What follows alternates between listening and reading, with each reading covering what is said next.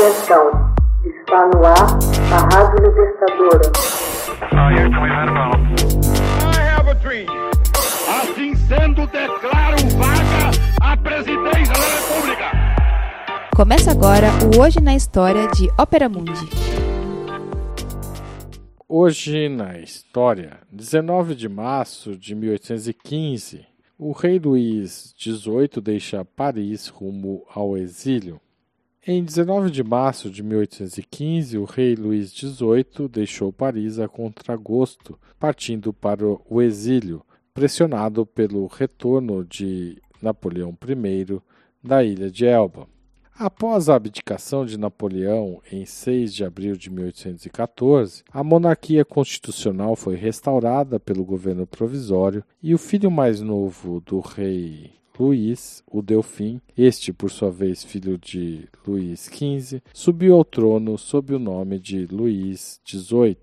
Em 5 de março de 1815, entretanto, Luís XVIII foi informado pelo barão de Vitrolles do retorno de seu adversário, Napoleão Bonaparte, que conseguira escapar de seu exílio na ilha de Elba.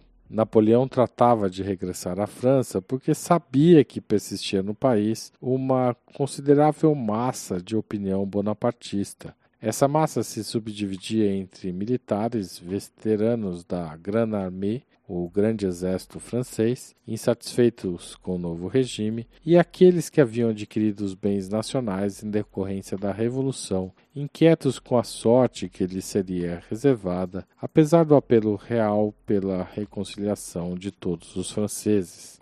Quanto ao povo em geral, estava persuadido de que Luís, certamente em razão de sua tendência para a simulação, iria renegar a Carta Magna que outorgara em 1814, tendo por objetivo instaurar o absolutismo, a exemplo do que fazia seu primo Ferdinando VII da Espanha.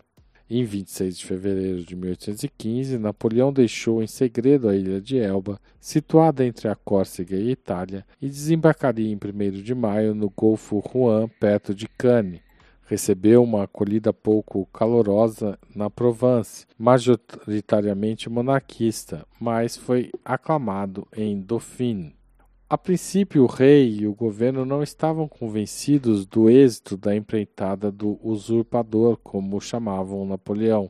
Entretanto, face ao alinhamento progressivo do exército ao antigo imperador, as autoridades decidiram reagir. O rei mobilizou seus partidários, acompanhados de soldados por todo o país. Por exemplo, o irmão do rei, futuro Charles X, foi enviado a defender Lyon, seguido pelo Duque de Orleans, que seria 15 anos mais tarde rei da França sob o nome de Luís Felipe I.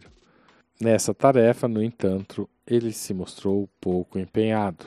Em 10 de março, constatando a impossibilidade de montar sequer uma peça de artilharia contra as tropas de Napoleão, Orleans abandonou precipitadamente seu posto, seguido três horas mais tarde pelo irmão do rei, quando as forças de Napoleão já se avizinhavam.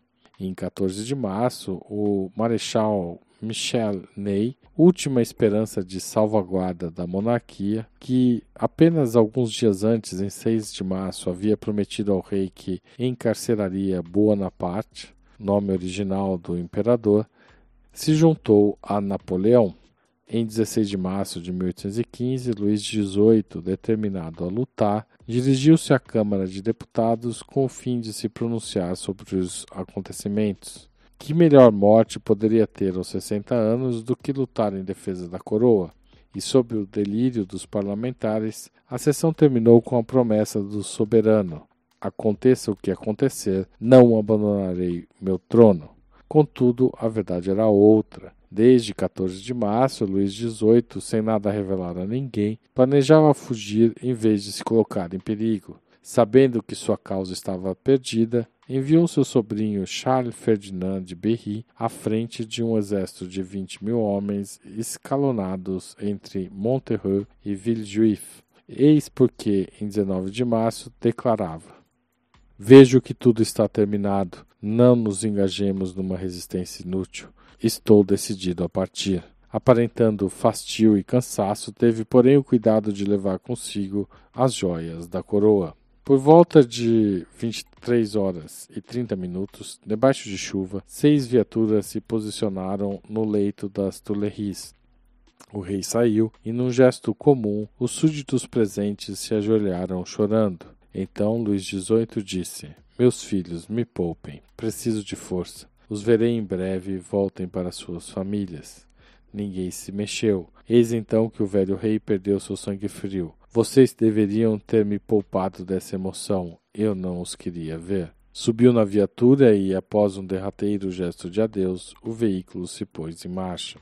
No dia seguinte, enquanto Napoleão entrava aclamado no Palácio Real, Luís entrava em Abbeville. Seu objetivo era chegar de novo a Hartwell, seu exílio inglês de 1809 a 1814. A rapidez com que deixou Paris demonstrava o temor que sentia quanto à sua sorte pela primeira vez em sua existência. Hoje na história, texto original de Max Altman, locução Haroldo Cerávulo, gravação Michele Coelho, edição Laila Manoeli. Você já fez uma assinatura solidária de Opera Mundi? Com 70 centavos por dia, você ajuda a imprensa independente e combativa.